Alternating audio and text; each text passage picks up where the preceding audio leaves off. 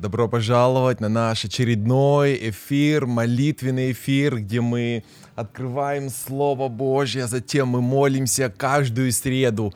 Эфир, который мы с вами назвали как «Вы примете силу». Если помните, это первая глава Деяния апостолов, когда Иисус оставляет своих учеников, и Он говорит «Я ухожу, но вы дождитесь Духа Святого, вы примете силу, потому что вы должны быть моими свидетелями в Иерусалиме, в Иудее, в Самарии, даже до края земли. И мы сегодня верим, что эти слова обращены сегодня каждому из нас. Поэтому добро пожаловать каждую среду здесь, в 10 утра по Чикаго, у кого-то это уже после обеда, а возможно уже вечер, каждую среду в прямом эфире вместе с вами. Я, Руслан Друми, мы встречаемся для того, чтобы читать, изучать и молиться. Поэтому доброе утро. А, Ольга, Елена, если меня хорошо слышно, вы поставьте оценочку от 1 до 10 как меня слышно и видно. Очень важно, чтобы сейчас на эти следующие полчаса у нас была с вами хорошая связь. Вот, и я всегда рад вашим сообщениям, вашим молитвенным просьбам, вашим благодарностям. Если у вас есть какой-то опыт, а, которым вы хотели бы поделиться, вы всегда можете его написать. Вам тоже, Софья, благословений. Вот, очень приятно видеть вас, друзья. Да, очень здорово. Лара, вас приветствуем также. Спасибо за то, что присоединяетесь. Я уже, мы лично со многими, с, с вами лично, а с некоторыми не знаком, но уже по этому эфиру каждую среду мы знакомы и чувствуется, что мы ближе, чем просто знакомые. Ну, во-первых, мы, конечно, а, родные во Христе но эта поддержка, она, она ощутима. Я верю, что вместе в этом служении мы сможем не просто позволить Богу изменить нас, но через ваше молитвенное служение Бог сможет менять и достигать других людей. Аминь. Итак, отлично, я вижу, у нас хорошее включение. Леся, вам тоже благословение. Лилия, очень приятно, спасибо. Людочка, очень приятно видеть вас всех, друзья. Спасибо за ваши оценки, за ваши а, комментарии. Давайте мы помолимся и приступим, потому что сегодня мы говорим о том, что же делает Бог во время шторма, который случается в моей жизни. Шторма, через который я прохожу. Где Бог? Сегодня мы об этом поговорим. Помолимся. Господи, снова среда и снова время, когда мы встречаемся. Это здорово, мы благодарим Тебя за эту возможность. Я молюсь сейчас за каждого из нас, за каждого участника этого молитвенного круга, чтобы Ты снизошел Духом Святым сейчас на нас, чтобы мы, Господь, могли пережить Тебя, Твое Слово, Твою истину – и вместе с тобой рука об руку мы могли бы двигаться дальше, несмотря ни на что, несмотря на те преграды. Благослови нас сейчас во имя Иисуса. Аминь. Аминь.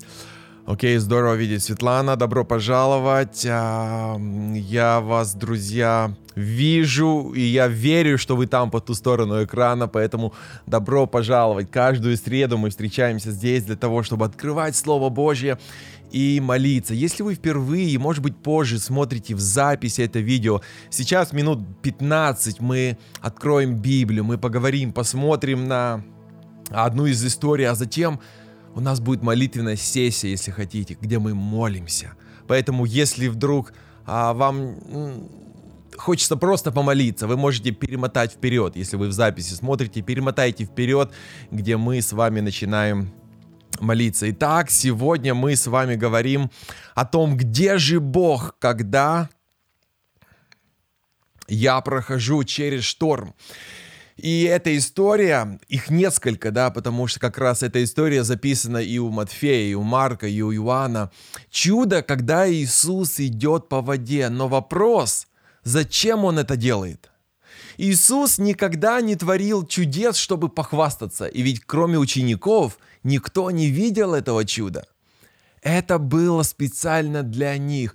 Он хотел их научить доверять Ему во время шторма. Когда вы переживаете шторм, когда вам кажется, что вам угрожает опасность, Господь хочет, чтобы вы научились доверять Ему. А что происходило перед этим? Это очень важный вопрос, потому что каждый раз, например, да, когда вы, вы читаете в Библии слова, например, эта история начинается словами «сразу после этого». После чего? Что происходит до этого? А Иисус накормил пять тысяч человек. А после этого Иисус, значит, отправляет их, мы сейчас почитаем с вами, отправляет их, значит, пересечь э, озеро или Галилейское море, а сам отправляется куда? На гору провести время в молитве. Сейчас мы тоже к этому. Это очень правильное решение после очередного успеха в его служении. Кстати, если вы не обращали внимания, вы много раз заметите в Библии, что перед чем-то важным и даже после чего-то важного, как здесь Иисус проводит время в молитве. Например, когда он выбирает учеников, да, потом, которые стали апостолы, он проводит время в молитве. И многие важные моменты, конечно же, перед распятием проводит время в молитве. Учеников отправляет на ту сторону Галилейского моря. Но что же я говорю? Давайте будем читать Слово Божье. Итак, шестая глава Евангелия от Марка. 45 стиха. Если у вас есть, сегодня у меня нет стихов на экране, я читаю из Библии, поэтому вы можете открыть свой перевод. Здесь у меня перевод а, Кулакова в современном а, формате, поэтому давайте посмотрим. Шестая глава Евангелия от Марка. Откройте Библию, пожалуйста. Итак, сразу после этого, мы уже поняли, да, после чего Иисус накормил пять тысяч человек. Иисус настоял, в другом переводе повелел, чтобы ученики сели в лодку и переправились на другой берег к Вифсаиде, не дожидаясь, пока он отпустит народ. Расставшись с народом, Иисус ушел на гору помолиться. Очень часто мы пропускаем вот эти детали и переходим к основному, так можно сказать, да, а, развитию событий. Но он пошел на гору помолиться. Когда наступил вечер, лодка была посреди моря а он один на суше. Увидев, что ученики его гребут из последних сил, борясь со встречным ветром, Иисус на исходе ночи пошел к ним по морю и собирался пройти мимо них. Они же, увидев, как он идет по морю, подумали, что это призрак, и закричали. Ибо все они испугались, когда увидели его, но он тут же сказал им, «Успокойтесь, это я, не бойтесь». Затем Иисус вошел к ним в лодку, и ветер стих. Ученики были поражены. Они не поняли чудо с хлебами, и умы их оставались закрытыми. Итак, что мы видим здесь, друзья? Мы видим, что Иисус преднамеренно, скорее всего, потому что написано, что он а, настоял, да? Зачем он настоял? Он, значит, знал, что, что будет происходить потом. Он, возможно, знал. Невозможно, он знал что будет шторм, потому что Иисус все знает. Может быть, Он сам и послал его. Но очевидно, Он хочет преподать им урок веры, урок о том, что делать, когда чувствуешь, что тебе угрожает опасность, что делать, когда ветер и волны бьются о твою лодку жизни, что делать, как вообще доверять Богу и чем вообще занят Бог, когда вы переживаете шторм в жизни. Может быть, сейчас вы находитесь прямо на стадии конфликта в отношениях. Может быть, вы не готовы к следующему этапу жизни, который перед вами. Может быть, переживаете духовный кризис, и вы спрашиваете, Боже, где ты? Еще год назад многие из нас не воспринимали пандемию всерьез, не так ли? Но когда болезнь коснулась вас, ваших знакомых или даже родных, а кто-то из ваших знакомых или родных – потеряли жизнь, мы совершенно по-другому начинаем себя вести и относиться к этому. Кто-то из вас сейчас проходит через шторм, да больше или меньше. Мы не застрахованы от непредвиденного. Кто-то может потерять завтра работу, жилье, здоровье, может потерять родных. Мы не знаем, что с нами может произойти завтра или через неделю, через месяц. Да, вы заметили здесь в 48 стихе а, написано, что он увидел их, да, в 48 стихе. Увидев, что ученики гребут из последних сил, потому что ветер был им а, встречный. Я делаю все, что могу из последних сил. Я пытаюсь, я хочу, и все равно ничего не получается. Ветер дует против меня. В следующий раз мы поговорим о том, что Бог хочет, чтобы мы делали в такой ситуации. Это в следующую среду. А сегодня мы смотрим на то, что Бог делает и будет делать в такой или похожей ситуации.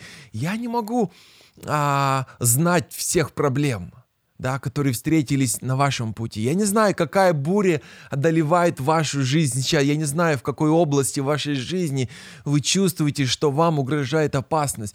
Но я знаю, что когда мы проходим через трудности, часто мы думаем, что Бог забыл нас. Часто мы считаем, что Бог не знает, через что мне приходится проходить. Часто нам кажется, что Он далеко, где-то далеко за миллионы километров – ведь мы думаем, что если он был бы рядом, если он знал бы, этого бы не случилось.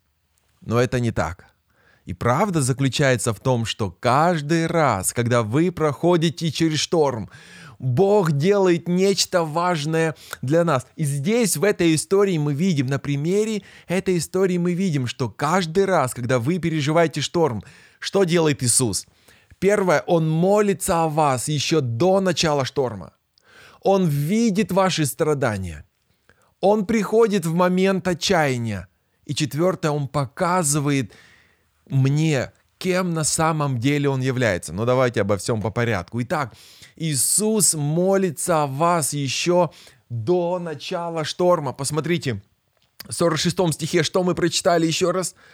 Иисус отправился на гору. Когда он отправляется помолиться? До шторма или после? Конечно, до, потому что это 46 стих, да, расставшись с народом, отпустив учеников, Иисус идет на гору помолиться. Иисус молится о вас еще до начала шторма. И помните, скорее всего, Он планировал этот кризис заранее. Возможно, Он планировал это чудо.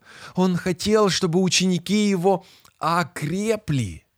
И он повелел им, чтобы они вошли в лодку, да, настоял и отправил их в шторм.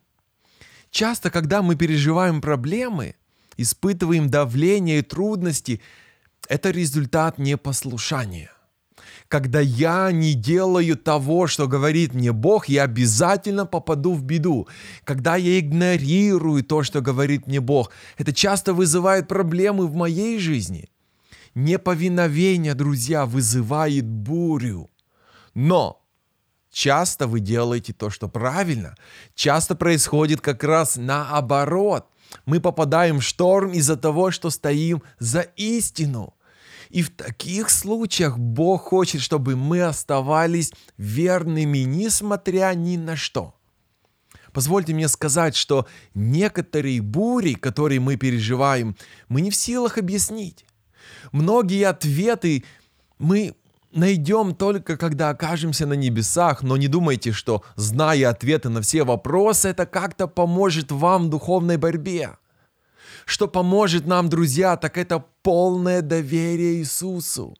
И самое важное, что я должен знать, что Иисус молится за меня, даже прежде, чем что-то может произойти со мною. Вот еще один пример того, как Иисус молится за меня еще до начала шторма. Посмотрите, Луки, 22 глава, Иисус говорит нечто здесь Петру. А, посмотрите, Лука, 22 глава, 32 стихе. «Симон, Симон, сатана просил, ему дозволено просеять вас, как пшеницу». Но, 32 стих. «Я молился о тебе». Видите, Иисус говорит Петру, Петр, я молился за тебя, чтобы ты не потерял свою веру. Вау! И когда ты всем сердцем обратишься к Богу, укрепи в вере братьев твоих. Увидите, для чего нам нужна вера? Чтобы мы укрепляли братьев своих. Они же, посмотрите, что говорит Иисус. Что Он трижды отречется от Христа – Вы видите, что делает Иисус? Он молится за Петра еще до начала большого кризиса в жизни Петра, который ему только предстояло пройти. Петр еще даже не понимает, что происходит, но Иисус уже молился за него, потому что этот кризис был, ну, очень серьезным. Это был большой кризис, когда Петр отрекся от Христа. Это, был, это было непросто. Иисус молился за него. Библия говорит, что прямо сейчас Иисус на небе, и Он молится за вас, друзья. Как приятно осознавать, что сейчас Иисус ходатайствует за меня.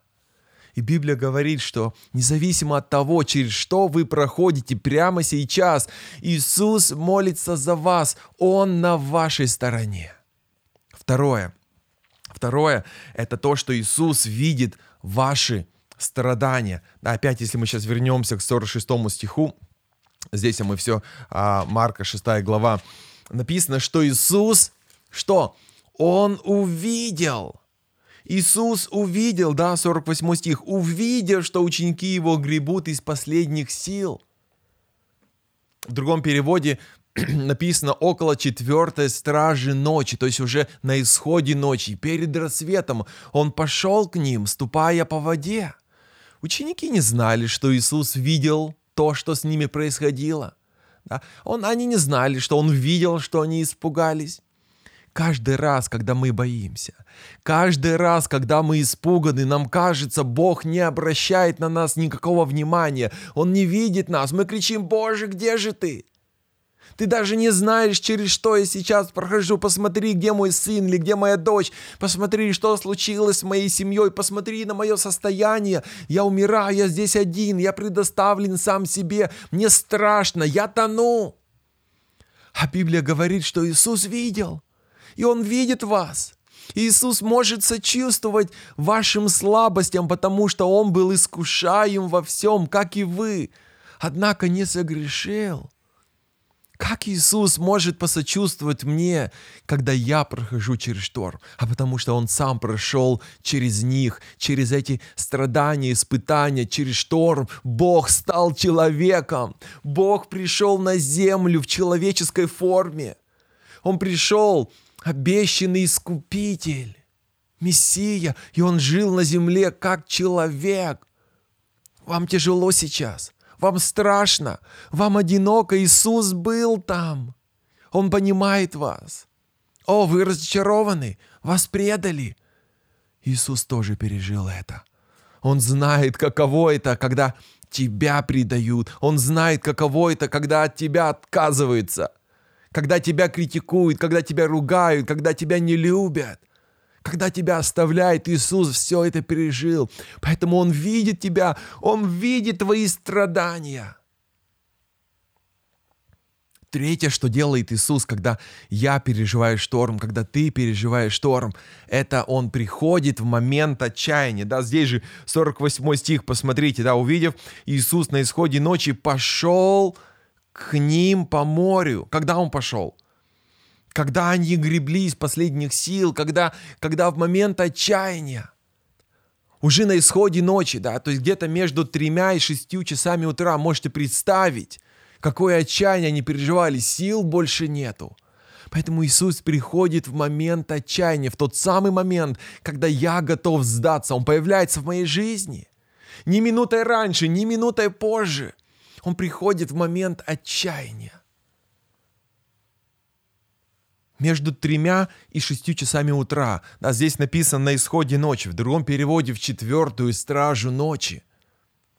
Силы на исходе. Сколько они уже боролись со штормом всю ночь. Грести было трудно. Они пытались спасти лодку, пытались свои жизни спасти на протяжении полночи. И вот в такие ситуации очень трудно не поддаваться панике. Им уже не нужно было в Вифсаиду, им просто нужно было добраться до безопасного места. У некоторых из вас, может быть, в жизни были большие мечты, но вы давно уже от них отказались, и сейчас вам бы, вы думаете, как бы просто остаться на плаву, как бы просто сохранить семью.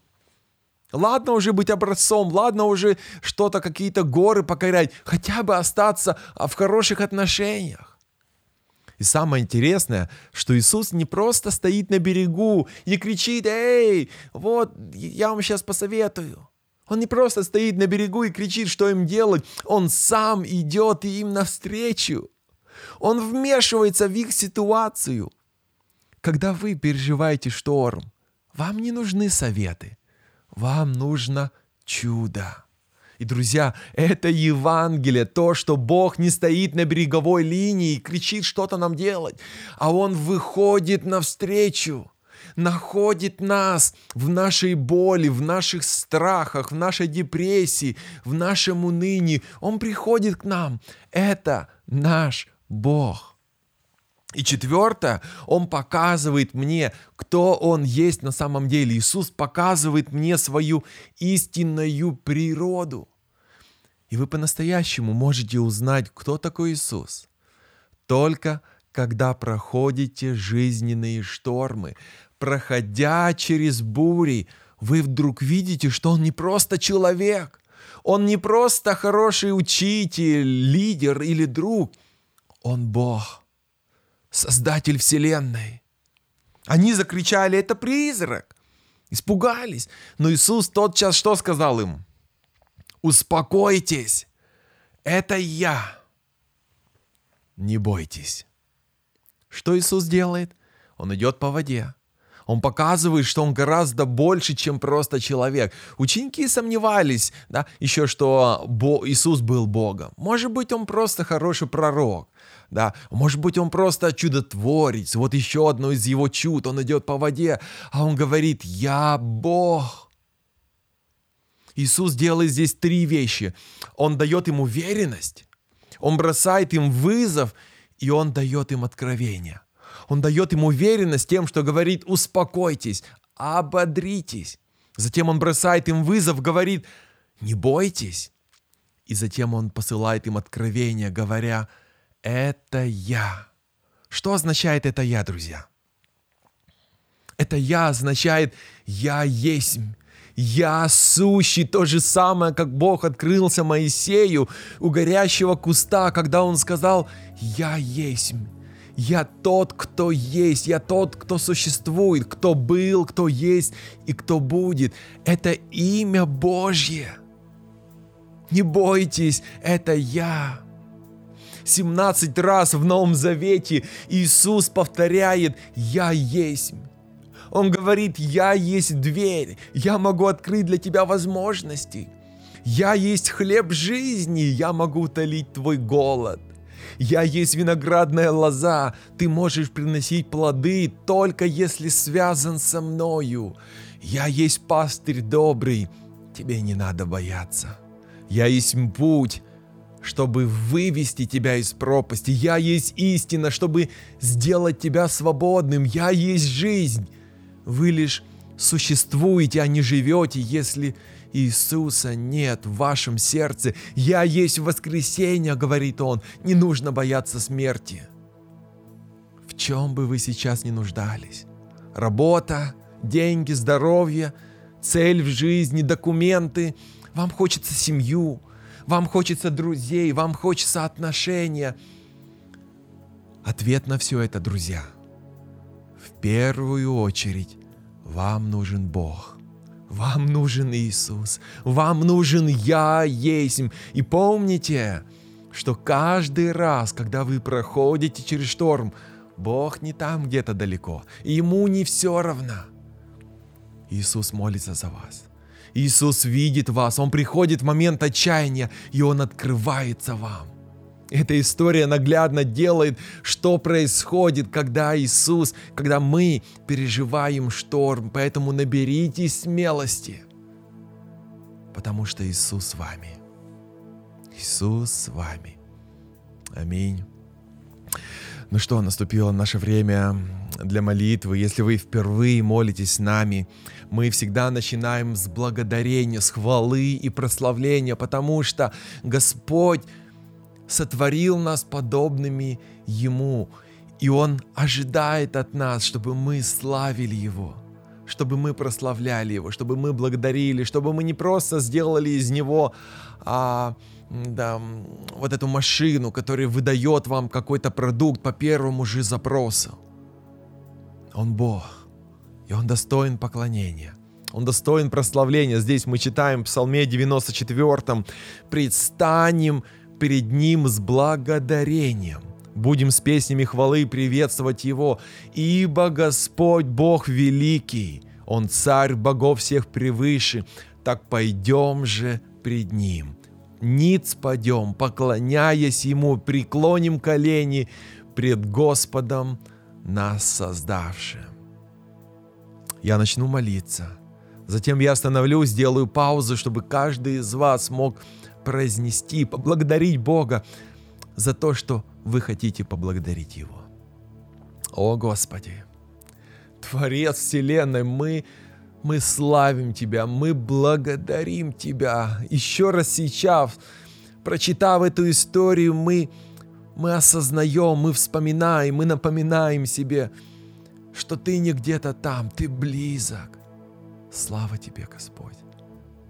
Мы неравнодушны для Тебя. Ты печешься о нас, ты заботишься о нас, ты любишь нас, ты переживаешь о нас, ты молишься о нас, Иисус. Спасибо тебе за это. И ты приходишь на помощь в момент отчаяния. Ты видишь наши страдания, и ты готов помочь. И ты открываешься нам.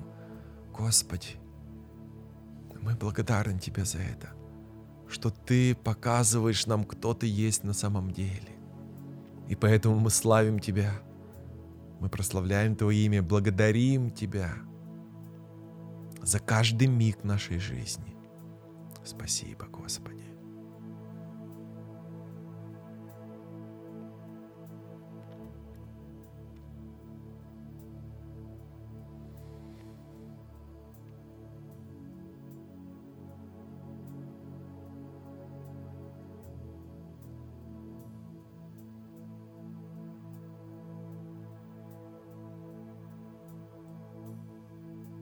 Аллилуйя. Аллилуйя. Аминь. Аминь. Слава Богу. Бог достоин. Он велик. Наш Спаситель и Господь. Аминь. Мы приходим к покаянию, друзья. Покаяние – это то средство, благодаря которому мы держим или сохраняем канал чистый между нами и Богом, этот канал, который мы хотим, чтобы всегда был открыт, эта связь, которая была бы с Богом в мгновение. И покаяние – это то средство, благодаря которому эта связь может быть налажена, связь может быть очищена без каких-то помех. Поэтому так необходимо нам с вами каяться, просить прощения, приходить и признавать свои грехи перед Богом и говорить, Господи, прости меня за это. Здесь Иоанн пишет, что если же мы свои грехи признаем, то Бог верный и праведный прощает нам их и очищает нас от всякого нечестия.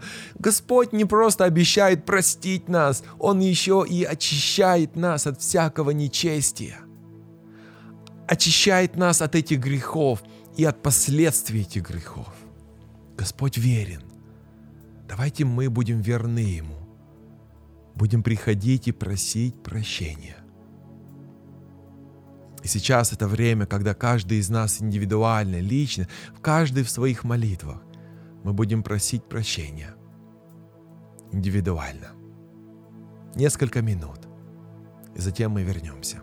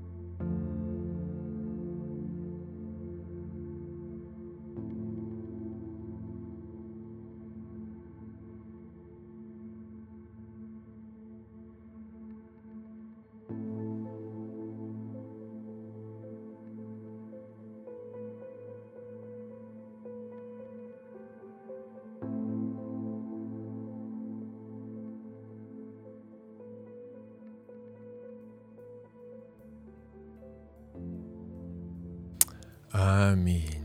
Аминь. Помните, что Господь верен. Здесь Библия говорит, Господь верен. Поэтому Он слышал ваши молитвы. Аминь.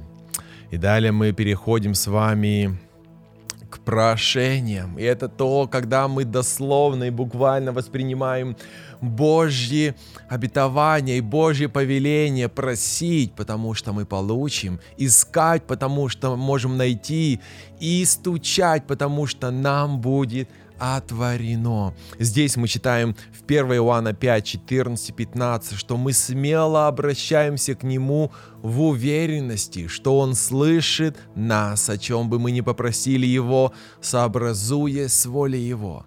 И если знаем, что Он слышит нас, когда мы просим Его о чем-либо, знаем и другое, что стоит попросить у Него что-то, оно уже наше. Давайте будем молиться, давайте просить, чтобы Господь наполнил нас Духом Святым чтобы дал нам веру, так же, как он молился за Петра, чтобы его вера не ослабела, Будем молиться о такой же вере, чтобы Господь послал нам эту веру, чтобы, что бы вы ни пережили, вместе с Господом вы бы прошли, пережили это. Господь, мы сейчас приходим к Тебе и просим Тебя, чтобы Ты защитил нас. Прежде всего я прошу за моих братьев и сестер, за этих молитвенных воинов, за верных Твоих детей – и у каждого из них сейчас есть что-то свое на сердце. Кто-то выразил эти пожелания здесь в комментариях. Ты знаешь, Господи, каждого человека, каждую просьбу, каждое сердце Ты знаешь. И мы просим, чтобы Ты послал исцеление заболевшим, чтобы Ты послал облегчение страждущим, чтобы Ты послал мудрости докторам, которые лечат наших знакомых, родных, близких, чтобы Ты, Господь, послал надежду. Потому что если мы теряем надежду, если мы теряем уверенность в будущем, доверие к Тебе, это только лишь негативно влияет и на наше здоровье, на наше тело. Оно взаимосвязано, поэтому укрепи наш дух, Дай нам крепкую веру. Наполни нас Духом Святым, Господь, чтобы, несмотря ни на что, мы могли бы двигаться вперед, держась за Тебя. Я молюсь, Господь, за наших родных и близких, за тех, кто далеко от Тебя, за тех, кто остыл, за тех, кто в унынии, за тех, кто потерялся, за тех, кто разочаровался, за тех, кто обижен, за тех, кто зол, за тех, кто в гневе, Господь, за тех, кто полон ненависти. Я молюсь, Господь, чтобы Твоя любовь наполнила их. Освободи их от зла, освободи их от зависимости, освободи, Господь, от коварства, освободи от того, что отдаляет их от Тебя. Они тоже дети Твои, Господи, Ты тоже за них умер, поэтому сейчас в молитве мы ходатайствуем за них. Ты сказал, просите, и мы просим. Ты сказал, ищите, и мы ищем Тебя, Господь, в своей жизни. Ты сказал, стучите, и мы это делаем. Поэтому молимся не только за себя, Господь, но и за тех, кто особенно нуждается в этом. Ты велик, Господь. И каждый из нас сейчас может принести свои просьбы Богу.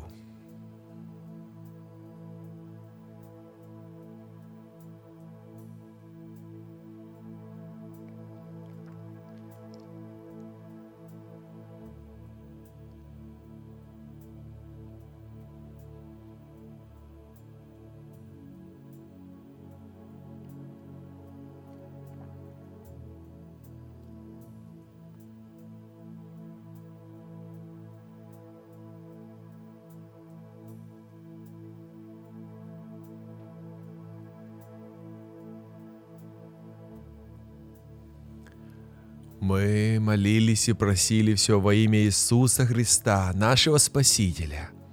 Аминь. Аминь. Аминь. Друзья, и мы заканчиваем наши молитвы всегда благодарностью. Благодарим Бога за то, что Он творил в нашей жизни, за то, что Он творит сейчас в нашей жизни и что Он сотворит. Господь верен своим обещаниям, даже тем, которые еще не исполнились. Поэтому мы говорим всегда в конце, пусть будет воля Твоя. И за это мы благодарим Его, что Его воля исполнится в нашей жизни, потому что Он знает конец от начала, а мы нет. Поэтому мы можем просить одно, но что лучше для нас. Мы доверяем Ему. Давайте благодари, Господи. Ты велик, Ты славен, и мы благодарим Тебя, и мы приносим Тебе нашу благодарность, и мы доверяем Тебе что Ты сделаешь то, что лучше для нас, потому что Ты молился за нас и молишься, и будешь молиться, и Ты видишь наши страдания, и Ты придешь в момент отчаяния, и Ты открываешься нам, как Ты, как Ты чуден, Господи. Мы благодарим Тебя и славим за то, что Ты любишь, и Ты покрываешь нас своей благодатью, наполняешь нас своим миром и любовью. Поэтому слава Тебе во веки веков. Аминь. Аминь.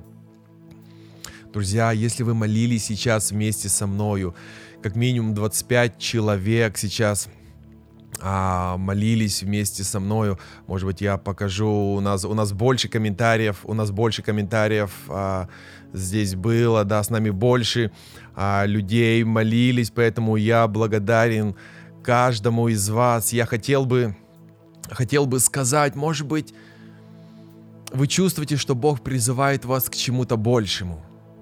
Может быть, Он призывает вас к тому, чтобы вступить с Ним в отношения. Может быть, приглашает вступить с Ним в завет. Может быть, вы были с Богом всегда, но никогда не принимали крещение. Может быть, это возможность принять крещение, заключить завет с Богом. А может быть, перепосвятить свою жизнь Богом а может быть посвятить свою жизнь молитве и тому, чтобы, чтобы более серьезно и осознанно следовать за Ним. А может быть к тому, чтобы молиться за кого-то или за что-то систематично, верно. К чему бы это ни было, Господь призывает вас. Примите это приглашение, потому что Господь говорит, вкусите и увидите, как я благ. Спасибо, что вы были этот час со мной. Я покажу сейчас еще другие комментарии.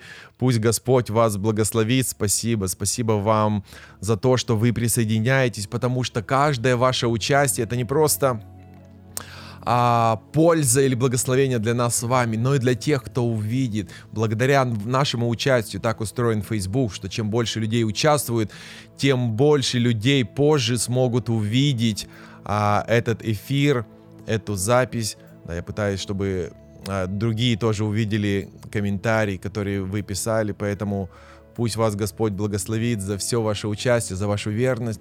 Мы увидимся в следующую среду в это же время в прямом эфире. Пусть Господь вас благословит. Аминь. Счастливо.